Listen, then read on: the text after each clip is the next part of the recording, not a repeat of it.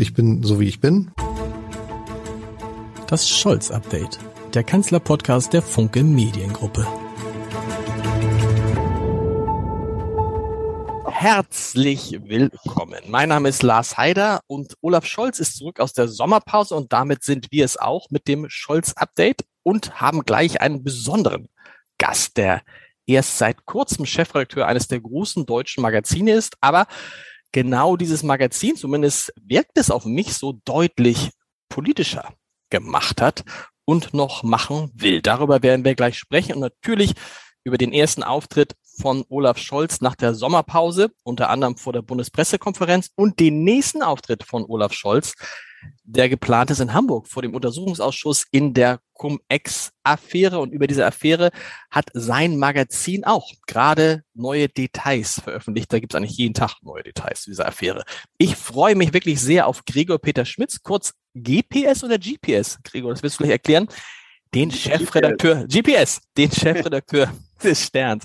Vielleicht mal vorab, äh, Gregor, stimmt die Einschätzung, willst du den Stern politischer machen?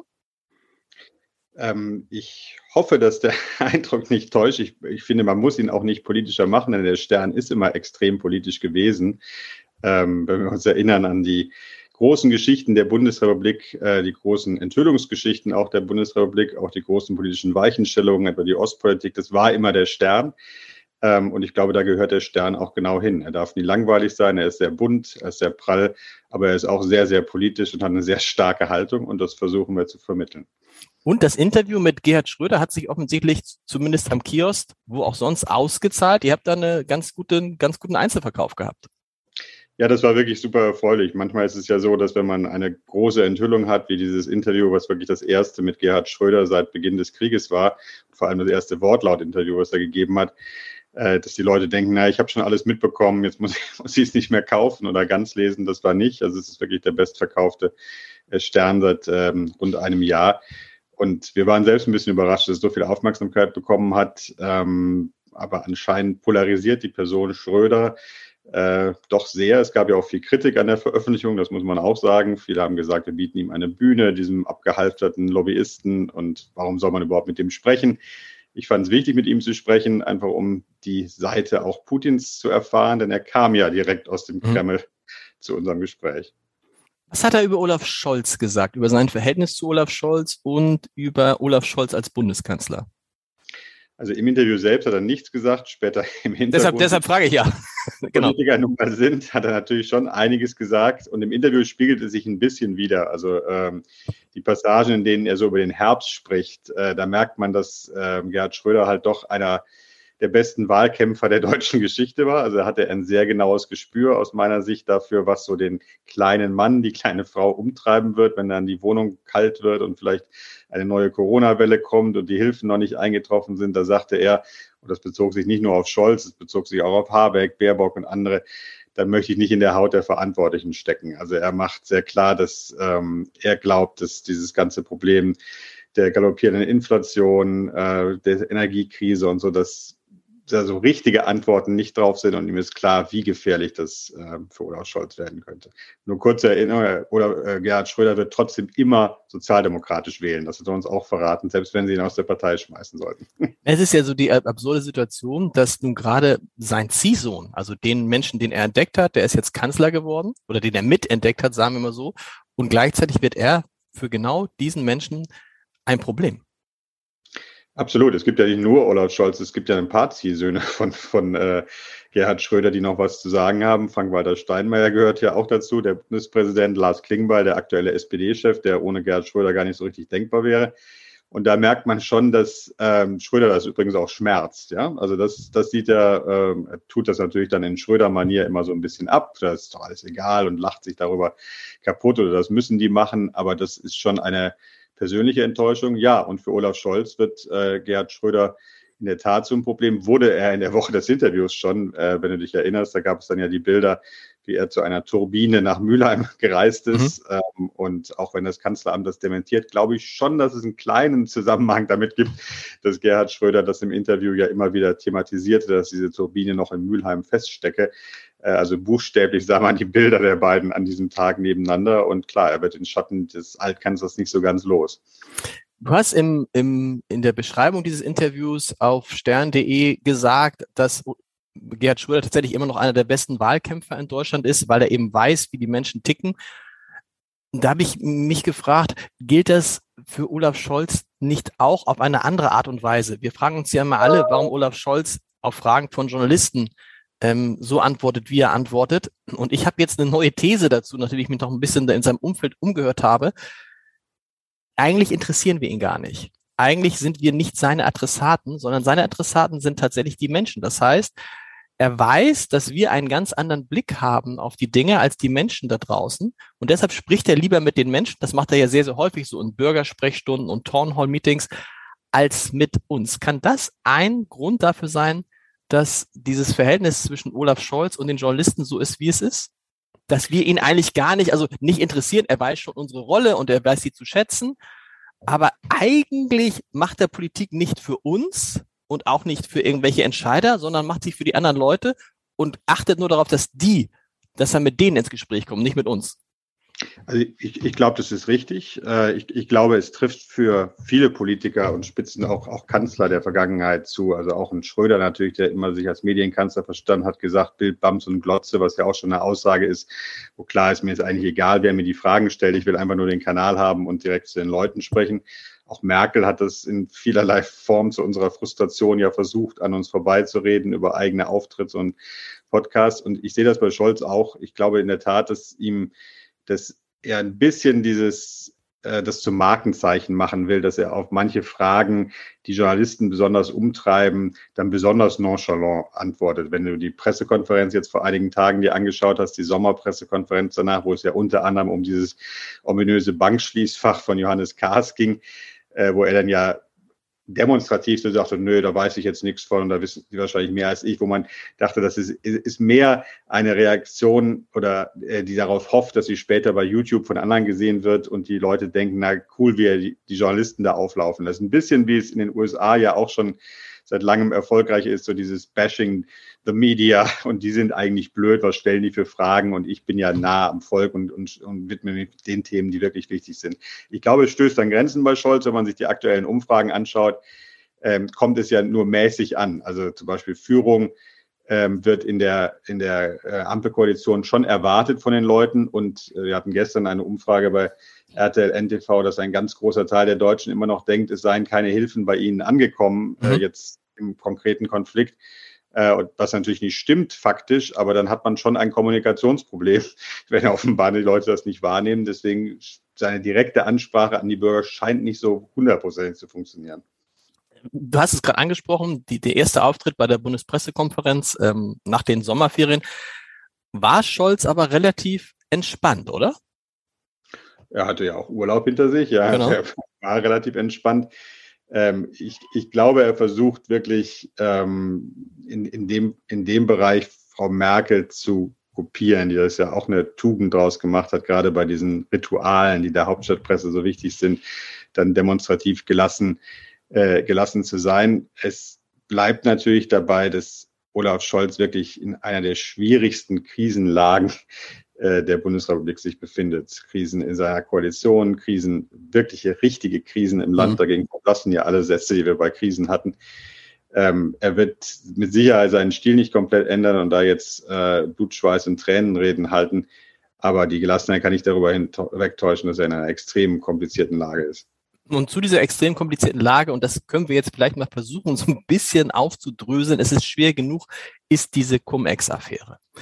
Da muss er am Freitag, wir zeichnen diesen Podcast am Mittwoch auf, da muss er am Freitag in Hamburg vor dem Untersuchungsausschuss äh, aussagen. Ähm, und ich erlebe das auch immer wieder mit vielen Lesern und Lesern, die fragen, was ist denn da eigentlich jetzt mit Scholz? und Cum-Ex? Und die Antwort kann man nicht so richtig geben. Wir nehmen mal zwei Punkte, äh, drei Punkte aus dieser Woche. Einerseits wurde bekannt, dass die Staatsanwaltschaft, ich glaube die Kölner Staatsanwaltschaft schon im Frühjahr das Mailfach von Olaf Scholz äh, über, über Jahre hinaus äh, verfolgt hat als Hamburger Bürgermeister und da nichts gefunden hat.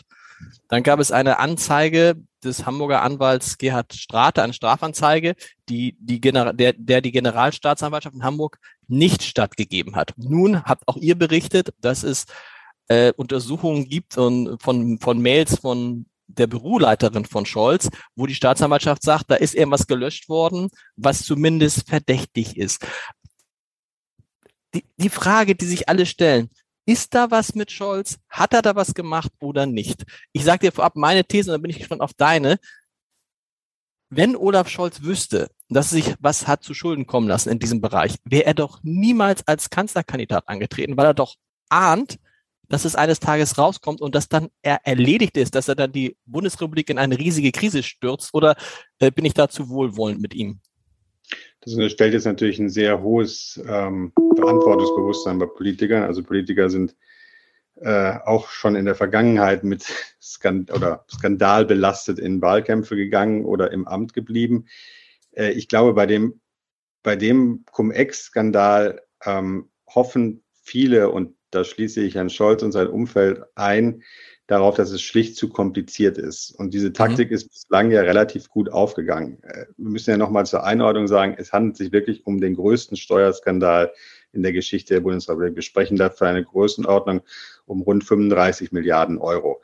Wenn man mal vergleicht, wir streiten manchmal über Dinge jahrelang wie die Grundrente, das sind dann ein paar Milliarden. Mhm. Also einfach um mal zu zeigen, was das für eine Dimension für den, für den Bundeshaushalt hat.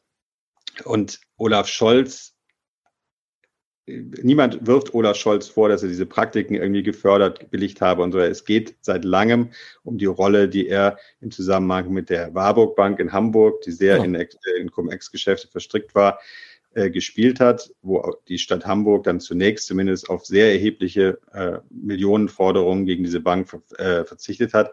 Und wo man da auch immer, wo man da auch immer, also ich will das nicht verteidigen, um Gottes Willen, aber auch immer, du hast es gesagt, es ging um Milliarden und bei der Warburg Bank ging es um 45 Millionen. Das ist keine kleine Summe, aber im Verhältnis. Hamburg jetzt schon ne? kleine Peanuts sind.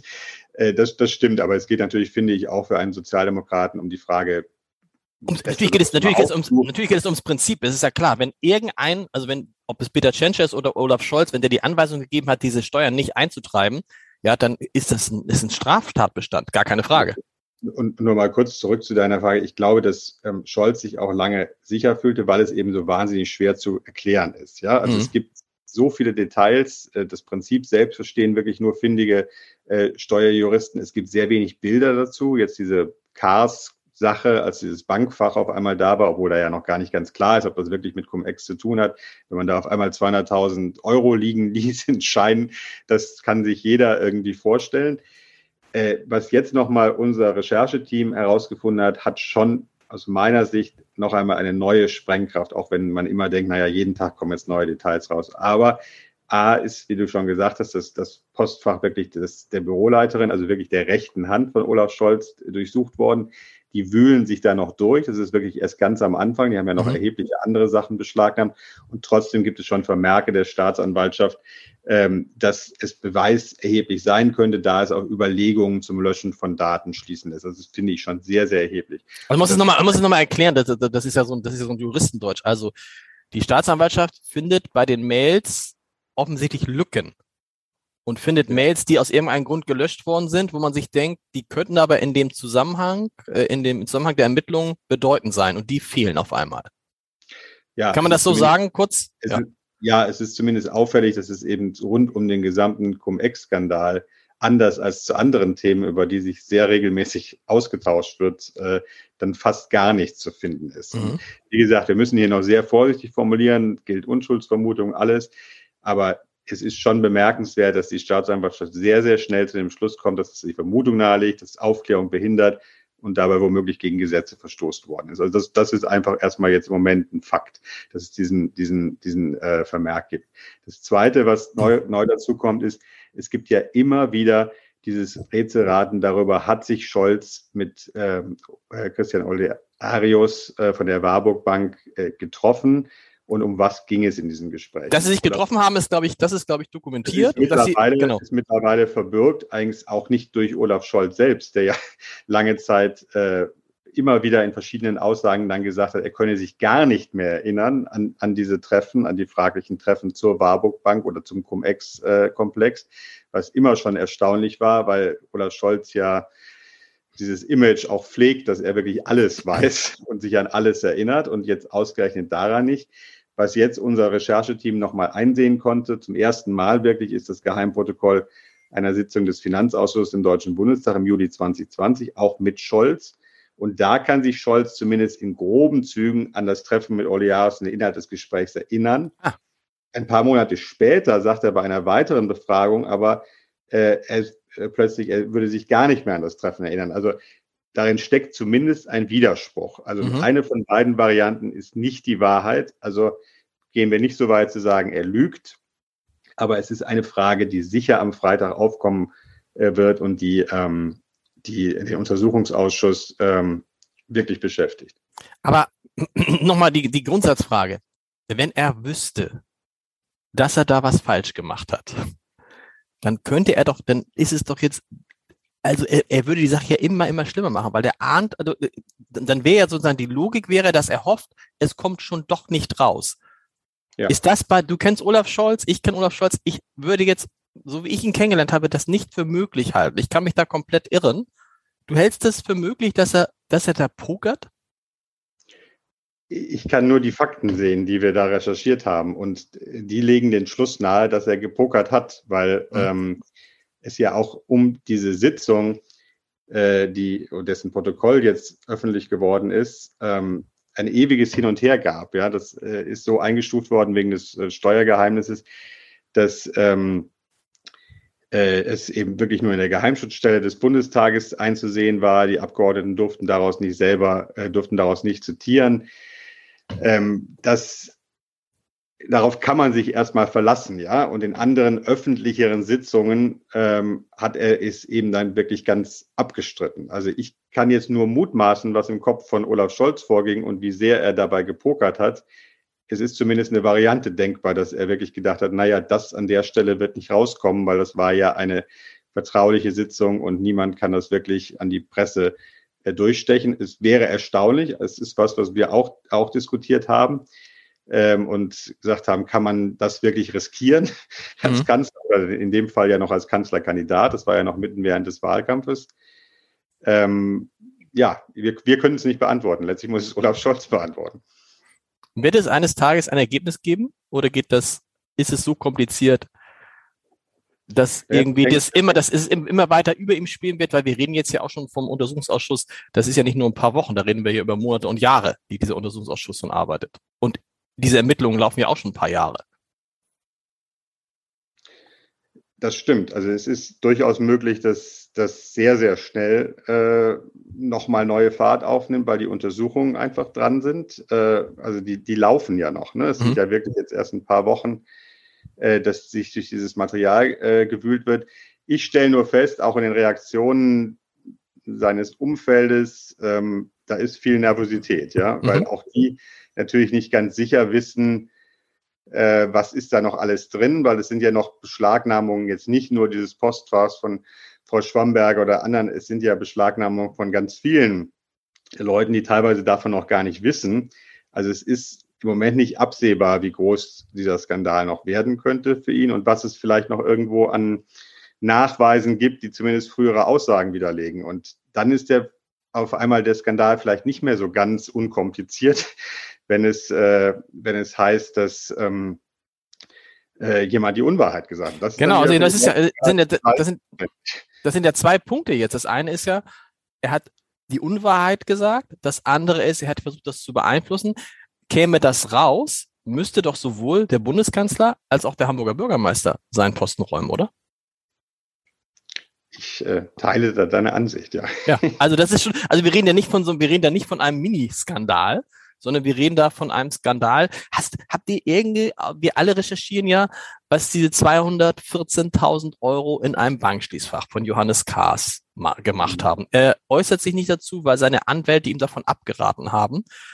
Da zuckt man dann so und sagt, für mich gibt es ja nur noch eine einzige Erklärung, die äh, ihn nicht belasten würde. dass wir die, und da kenne ich zwei, drei Leute, die das gemacht haben, dass Menschen, die viel Geld hatten, das eine Zeit lang in äh, Schließfächer gelegt haben, um keine Negativzinsen zu bezahlen. Aber wenn das so wäre, könnte ja Johannes Kahrs das einfach mit dem Kontoauszug belegen, ne? Das Abgehoben, könnte genau. Johannes Kahrs ist ja komplett abgetaucht. Wir haben natürlich auch im Rahmen der Recherche versucht, ihn zu erreichen, äh, leider erfolglos. Also transparente Aufklärungsarbeit erfolgt da jetzt gerade nicht. Und was ich kann wirklich nur mutmaßen, was äh, und viele mutmaßen ja, was sich hinter diesem Geld äh, verbirgt. Äh, die Variante, dass er einfach äh, umsichtig äh, das dort geparkt hat, weil er sonst negativ ist, das ist die, die ich nicht teile. Ich Nein, nein, nein, nee, das, ist, das ist das Einzige, was einem noch einfällt, weißt du? Also, wenn man sagt, genau. einem noch einfallen. Äh, ich, ich glaube, dass es andere Gründe hat. Ich kann aber dazu nichts belegen und wir können dazu leider nichts belegen. Ähm, wie gesagt, das wird sicher auch was, was man auch weiter recherchieren muss. Naja, aber man kann schon sagen, schon, dass er nicht, also wenn es so wäre, könnte er das ja einfach als Erklärung vorbringen. Dass er es nicht als Erklärung vorbringt, entlastet ihn erstmal nicht. Das Verhältnis von Johannes Kahrs zu Olaf Scholz, das staunte ich ein bisschen in der nationalen Berichterstattung, weil es dann so wirkte, als wären die beiden allerbeste Freunde gewesen was sie ja nicht waren, sondern im Gegenteil, Johannes Kahrs war ja auch in der Hamburger SPD so ein, also nett würde man sagen, Unikat, äh, nicht so nett würde man sagen, Einzelgänger. Der hat im Zweifel auch Olaf Scholz vor sich hergetrieben und das gemacht, was für ihn richtig und wichtig äh, und was ihm was gebracht hat und nicht das, was Olaf Scholz was gebracht hat. Das kommt wie, das kommt zumindest in der, in der Berichterstattung manchmal so ein bisschen, wirkt es so, als ob die beiden dicke Freunde waren, waren sie aber gar nicht. Das stimmt, das kannst du natürlich viel, viel besser beurteilen. Ich hatte Kars jetzt auch nur aus der Berliner und anderen Perspektive eher wirklich als ein ja, Hamburger Unikum genau. Äh, fest äh, kennengelernt, der aber, wo jeder wusste, dass er aber in der Hamburger SPD über sehr, sehr erheblichen Einfluss verfügt. Manchmal fiel da ja auch das Wort von Paten und Oberstrippenzieher. Äh, dass die alleine schon mentalitätsmäßig jetzt nicht so wahnsinnig nahe sich sind. Äh, das weiß ja jeder, der die fünf Minuten zusammen erlebt. Insofern glaube ich auch, dass die sich beiden sich eher arrangiert haben. Äh, trotzdem ist natürlich Cars für ihn ein Problem an der Stelle, ähm, weil Absolut. die Verstrickung von Cars in diesem Cum-Ex-Komplex, in welcher Form auch immer, als Türöffner, als Kontaktanbahner oder was auch immer, ist natürlich unbestritten. Und selbst wenn man jetzt nicht weiß, wo dieses Geld herkommt, ist es auf jeden Fall die Art von Bild, die ähm, Olaf Scholz im Moment sicher nicht haben will. Absolut. Interessant war auch, dass äh, im, im, Wahlkampf äh, die CDU auf dieses Thema eigentlich auch nicht eingegangen ist, sondern immer versucht hat, irgendwie äh, über andere, äh, Entschuldigung, auf dieses Thema eingegangen ist zwar, aber damit nicht durchgedrungen ist. Ähm, das bewegt einmal mehr, dass die Leute es eigentlich nicht verstehen. Ne? Das ist sozusagen der große, der große, der große Nachteil für die, die damit Scholz schaden wollen und der große Vorteil für Scholz, dass es so komplex ist, dass man eher mal abschaltet. Ja, also der Stern hat ja auch schon oft über Cum-Ex berichtet. Er hat früher auch schon mal als diverse Prominente verstrickt waren in eben genau diese Praktiken, ähm, äh, darüber groß berichtet. Es ist immer wahnsinnig schwierig gewesen. Also klar, wenn du dann Gesichter dazu hast, die das gemacht haben, dann wird es ein bisschen plastischer und, und anschaulicher. Aber alleine schon wirklich diese doppelte oder diese Rückerstattung von Steuern, die nie gezahlt worden sind, also das zu verstehen, da brauchst du wirklich schon ein Pro-Seminar in, in, in, in Steuerrecht. Ähm, und das wirklich in zwei Minuten oder so zu erklären, ist fast unmöglich. Deshalb gucken wir doch mal, tun wir mal so, als würde dabei nichts rauskommen, weil sonst hätten wir nichts, worüber wir sprechen können mehr. Dann wäre dieser Scholz. Über den Kanzler Scholz reden, ja. Nee, dann wäre das Scholz-Update auch zu Ende. Das wäre irgendwie auch. Ja, das, wär, das, auch, das will ja nun keiner. Ja. Das wäre, das wäre. Ähm, du hast es gerade angesprochen, das große Thema, was auf uns zukommt äh, im, im, im Winter, ist die Frage, was passiert mit der Energie? Was passiert, ähm, wenn die Menschen jetzt im Oktober, November ihre Bescheide bekommen. Ich glaube, es ist so ein bisschen so wie bei Angela Merkel. Man merkt, man merkt erst, dass Angela Merkel nicht mehr da ist. Also die, die Wähler merken das erst, als sie tatsächlich die Bundestagswahl drei, vier Wochen vorher, äh, drei, vier Wochen äh, bevorstand. Jetzt, ähm, was passiert dann im Oktober, November, ähm, wenn die Nachzahlungen, die Bescheide kommen? Olaf Scholz sagt, er glaubt nicht, dass es da irgendwie für Verwerfungen in Deutschland gibt. Das ist da, Annalena Baerbock hat mal von Volksaufständen gesprochen, so in so einem Nebensatz. Olaf Scholz sieht das nicht. Ich glaube schon, dass wir uns auf eine ganz schwierige Phase äh, ähm, einstellen müssen, weil all das, was Olaf Scholz in seinem Wahlkampf thematisiert hat, Stichwort Respekt, jetzt wirklich wie in einem Brennglas im Winter auf uns zukommt. Nämlich die einen, die sich auch ärgern über die Gaspreiserhöhung oder über die Energiepreiserhöhung, die das aber halbwegs locker wegstecken und die anderen, die damit an die Grenzen möglicherweise sogar ihrer Existenz gebracht werden. Ich glaube auch, dass ähm, Olaf Scholz davor Angst hat. Er, hat. er hat sich auch in der Vergangenheit schon mal anders dazu geäußert, ne? wo er schon mhm. auch Verwerfungen und so nicht ausgeschlossen hat. Ich glaube, er versucht jetzt mehr Ruhe zu projizieren. Ähm, es war interessant, im Schröder-Interview haben wir ihn zum Beispiel auch gefragt zu den Aussagen von Baerbock, ob es dann Volksaufstände geben würde. Und er so, nee, ach, das ist nicht die deutsche Art. Der Deutsche wird ja selbst bei einer Revolution erst nochmal eine Fahrsteinkarte im, im, Bahnhof lösen und so. Also er machte sich darüber ein bisschen lustig. Aber im nächsten Satz wurde er dann eben auch sehr ernst, wie groß das Spaltungspotenzial sei. Und das sehe ich ehrlicherweise auch. Und und, und Olaf Scholz muss sich darüber natürlich am meisten Sorgen machen. Er hat diesen Wahlkampf gewonnen. Gewonnen ist ja auch schon ein interessantes mhm. Wort, weil natürlich im Vergleich jetzt zu einem Schröder früher hat er nicht überzeugend gewonnen, sondern war eben ein bisschen besser als, als ein sehr, sehr schwacher CDU-Wahlkämpfer ähm, und hat irgendwie eine äh, Koalition äh, zustande bekommen. Ähm, aber die Gefahr, dass es da wirklich gerade in seiner Kernklientel zu echten Nöten kommt, die ist natürlich sehr, sehr real. Also man kann ja noch gar nicht absehen, was passiert, wenn wirklich der schlimmste Fall eintritt und sich vielleicht die Nebenkosten für manche Leute verdoppeln, verdreifachen, ähm, was sie einfach nicht mehr stemmen können. Eben die vielen Deutschen, die keine Rücklagen haben und die wirklich von Scheck zu Scheck leben oder von äh, Gehaltsabrechnung zu Gehaltsabrechnung, die gar nichts haben, was sie da dann reinbuttern könnten. Ähm, und das war ja gerade so ein bisschen der Gedanke von Scholz, natürlich sozialdemokratisch, ich kann auch meine Klientel etwas beglücken dann in der nächsten Zeit. Ich kann Ihnen klar machen, unter Sozialdemokraten geht es euch besser. Und das ist erst durch die Inflation aufgefressen worden, dass die merken, naja, es kommt eigentlich bei mir nichts an. Und jetzt kommt es natürlich noch realer mit der Energiekrise, wo man sagen muss, es wird wirklich Wohlstandsverluste geben. Und gerade in der Klientel, die eher bei den Sozialdemokraten verortet ist. Äh, also er muss da wirklich Sorge vorhaben. Ähm, und das ist, äh, also das ist, glaube ich, die größte Angst im Kanzleramt. Stimmt trotzdem noch das, was Scholz getreue und Scholz äh, enges Umfeld erzählt? Ja, pass mal auf, Ange ähm, Olaf Scholz ist sowas wie Angela Merkel, aber mit Plan. Das heißt, also. Das meines, meines äh, Sternkollegen Andreas Borchers, der das geschrieben hat. Insofern war, lag er da früh richtig. Nee, das ist ja, das ist ja, das, das, hat, das hat er wahrscheinlich geschrieben, weil das sozusagen immer auf den, auf den Punkt gebracht war von Leuten wie Wolfgang Schmidt und Steffen Hebesch, ja. die gesagt haben, Olaf Scholz ist Angela Merkel mit Plan. Das würde jetzt ja. heißen, und er wirkt ja auch immer so, als hätte er einen Plan für den Winter. Ne? Also Olaf Scholz große, naja, Stärke aus seiner Sicht ist, dass er immer glaubt, einen Plan zu haben. Und was ich aus dem Kabinett höre, sagen die auch, wir kommen in die Runden und besprechen die großen Probleme und Scholz hat immer noch eine Idee mehr. Also da scheint was dran zu sein. Aber hat er wirklich einen Plan für den Winter oder tut er nur so? Naja, Olaf Scholz kommt jetzt natürlich also Olaf Scholz war eh, das weißt du ja auch, ein sehr, sehr selbstbewusster Mensch immer, ja. der sehr äh, davon überzeugt, dass im Zweifel Olaf Scholz der klügste Mann im Raum ist und der natürlich auch seit vielen Jahren diesen Plan, den du ja beschrieben hast, hat, naja, äh, ich werde halt irgendwann Kanzler. Ja? Also auch diese Vorhersage, irgendwann wird man nach der Ära Merkel sagen, naja, man möchte eher jemanden, der so ist wie er. Das ist ja alles eingetreten und wir alle haben darüber gelacht. Ich weiß bei dir nicht, aber ich zumindest habe auch immer zwischendurch geschmunzelt über diese Kanzlerambitionen von Olaf Scholz. Und jetzt sitzt er natürlich im Kanzleramt und denkt, naja, es ist so gut gegangen für mich äh, alle haben immer gesagt, es kommt anders, es wird auch weiter gut gehen. Ich glaube, daraus speist sich so ein bisschen dieses, das ist mir doch egal, was jetzt die Momentaufnahme ist und die Moment-Journalisteneinschätzung. Äh, dass er einen Plan hat für diesen Herbst, halte ich wirklich für ausgeschlossen bei allem naturell, weil A, ändern sie dafür ihre Reaktion viel zu schnell, als dass es irgendwie nach einem Plan aussehen würde. Und B, weiß es wirklich niemand. Also hm. ich spreche ja äh, auch mit vielen Menschen, sprichst mit vielen Menschen, äh, niemand kann dir sicher vorhersagen, äh, was im Winter passieren wird. Und niemand kann auch sicher vorhersagen, wie Wladimir Putin sich äh, verhalten wird. Und niemand kann sicher sagen, wie schnell es gehen wird, dass wir Ausweichsachen äh, ankurbeln. Auch da sind ja Sachen wie Katar, äh, Norwegen, die zwischendurch dann schon als eingestielt galten, dann auf einmal wieder hinfällig. Das weiß niemand sicher und deswegen kann Olaf Scholz gar keinen Plan haben. Du hast eben einen interessanten Punkt angesprochen.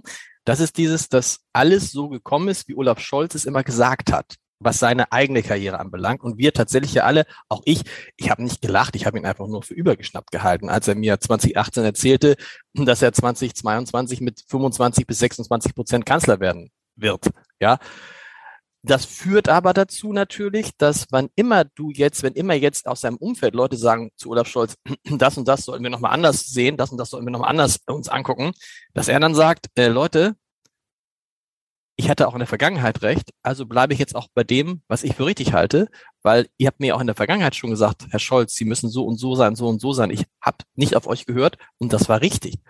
Was ich damit sagen will, ist, dass natürlich er in so einer Lage ist, wo er all denjenigen, die ihn immer kritisiert haben, sagen kann, guck mal, ich bin einer von neun Bundeskanzlern der Bundesrepublik Deutschland. Und zwar mit all den Eigenschaften, die ihr immer alle blöd fand.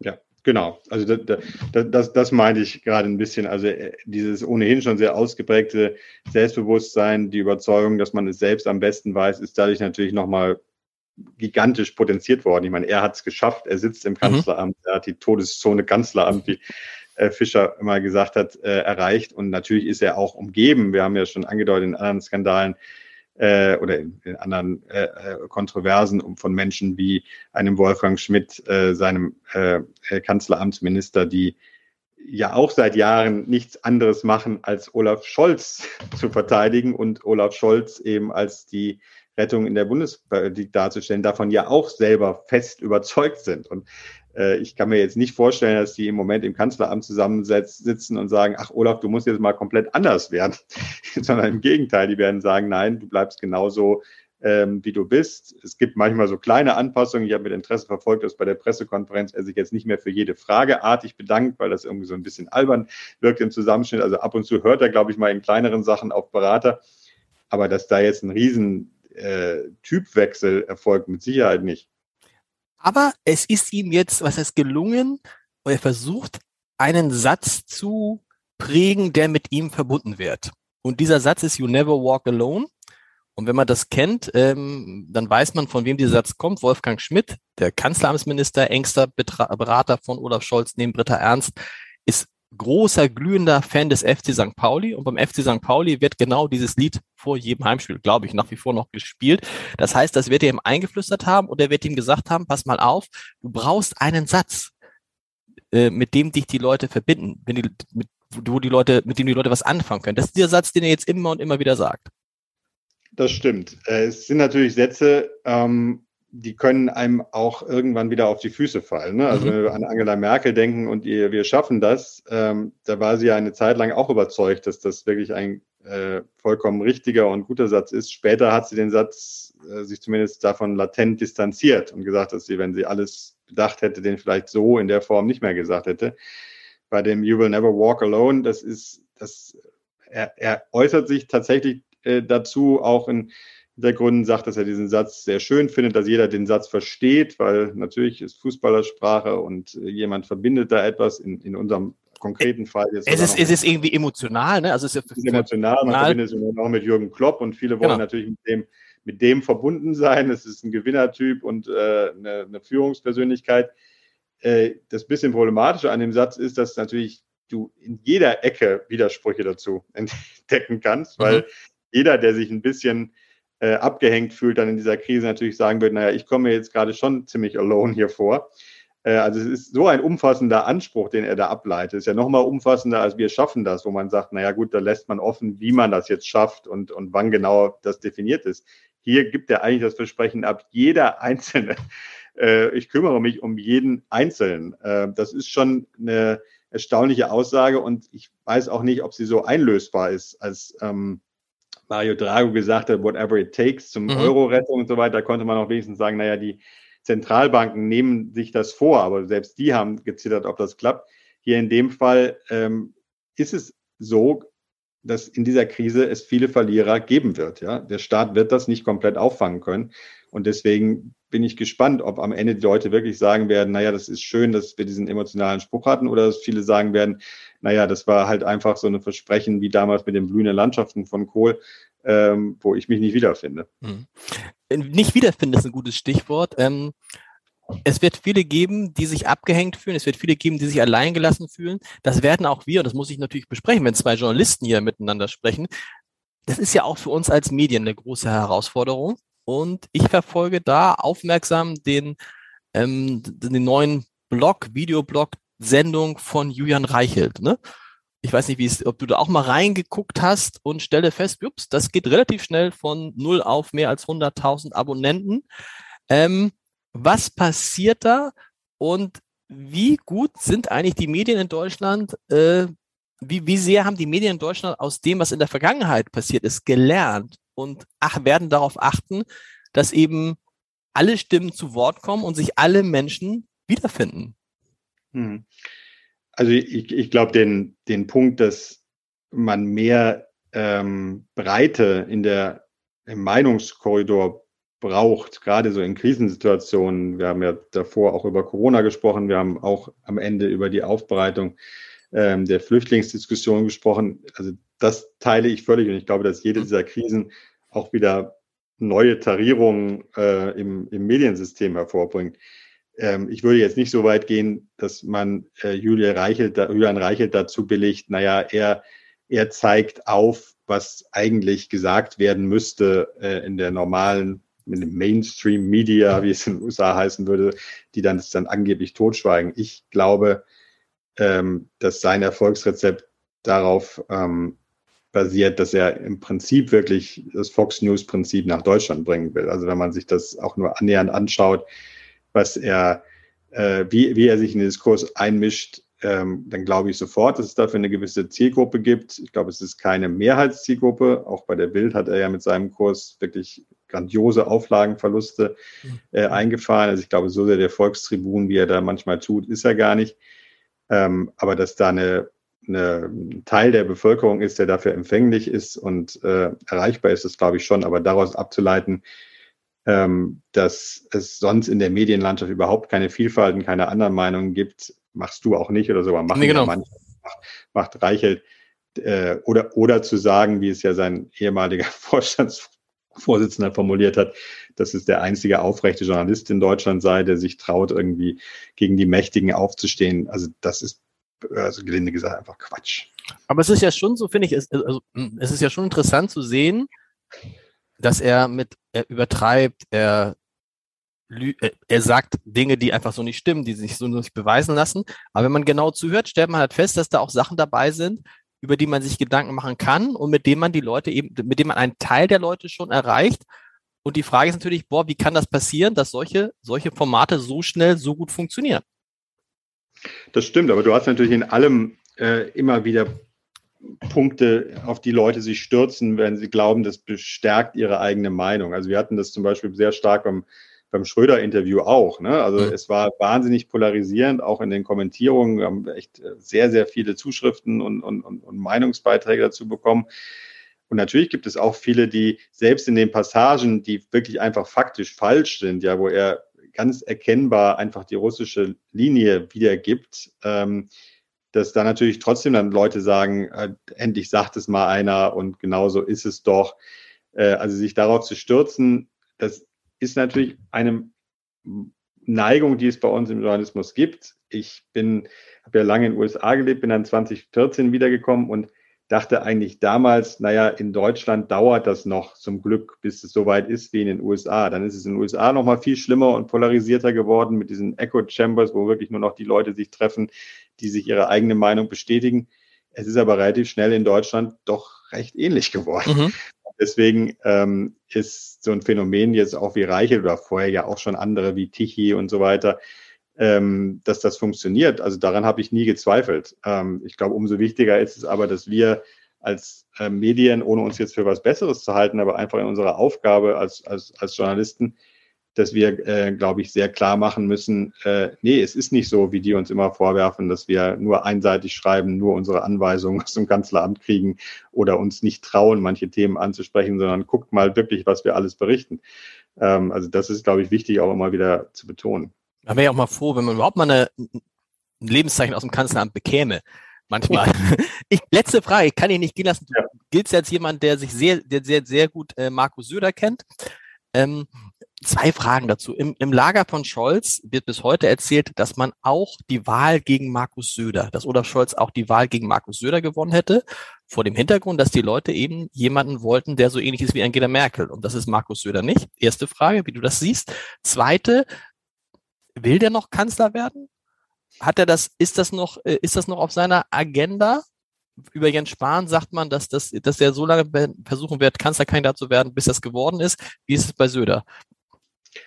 Ähm, also ich würde nicht sagen, dass er gegen Söder gewonnen hat im Wahlkampf, sondern ich würde sagen, dass er auch dank Söder gewonnen hat. Ähm, okay. Also aber hätte er auch gegen, wenn, wenn Söder Kanzlerkandidat gewesen wäre? Das ist aber wirklich eine interessantere Frage. Ja. Ich meine, da werden noch viele, die CSU ist noch sehr damit beschäftigt, genau der Frage nachzuhängen, was gewesen wäre, wenn er direkt angetreten wäre. Und das kann man auch nicht sagen. Ich, ich glaube wirklich, es wäre ein spannender Wahlkampf geworden, mhm. wenn Söder der Kandidat geworden wäre.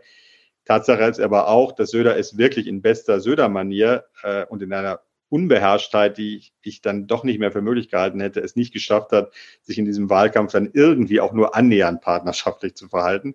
Und das, glaube ich, hat ähm, Scholz wahnsinnig geholfen, weil das am Ende Laschet wirklich wahnsinnig gemacht hat und ihn zu dieser Witzfigur werden ließ, die er am Ende war, die er nicht ist, aber die er am Ende war in diesem Wahlkampf. Und will Markus Söder noch Kanzler werden, ist, glaube ich, eine völlig müßige Frage. Natürlich. Eine rhetorische Frage. Okay. Immer noch Kanzler werden. Das, das finde ich auch nichts Schlimmes. Also ich finde so einen gewissen Machtwillen, das ist schon eine gute Sache bei, äh, bei Politikern.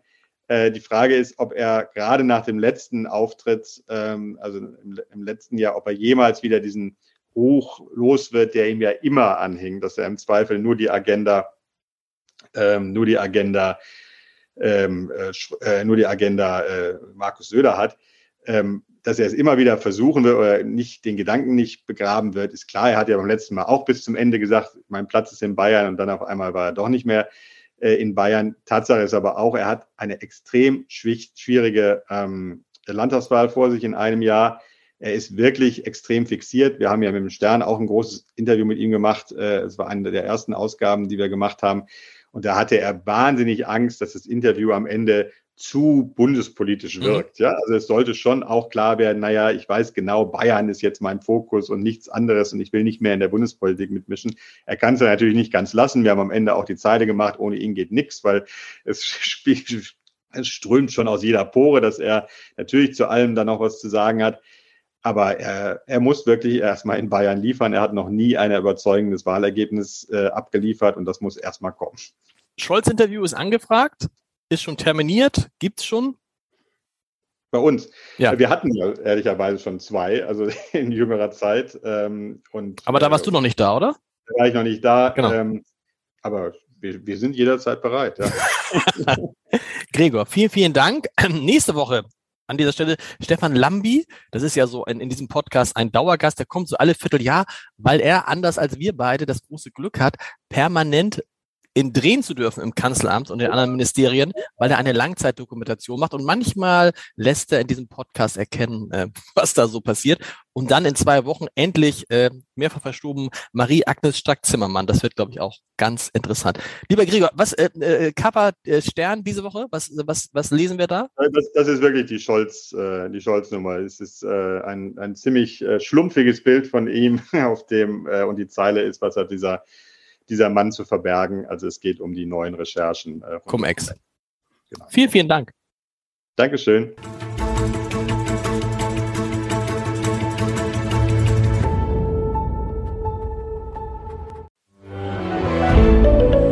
Ein Podcast von Funke.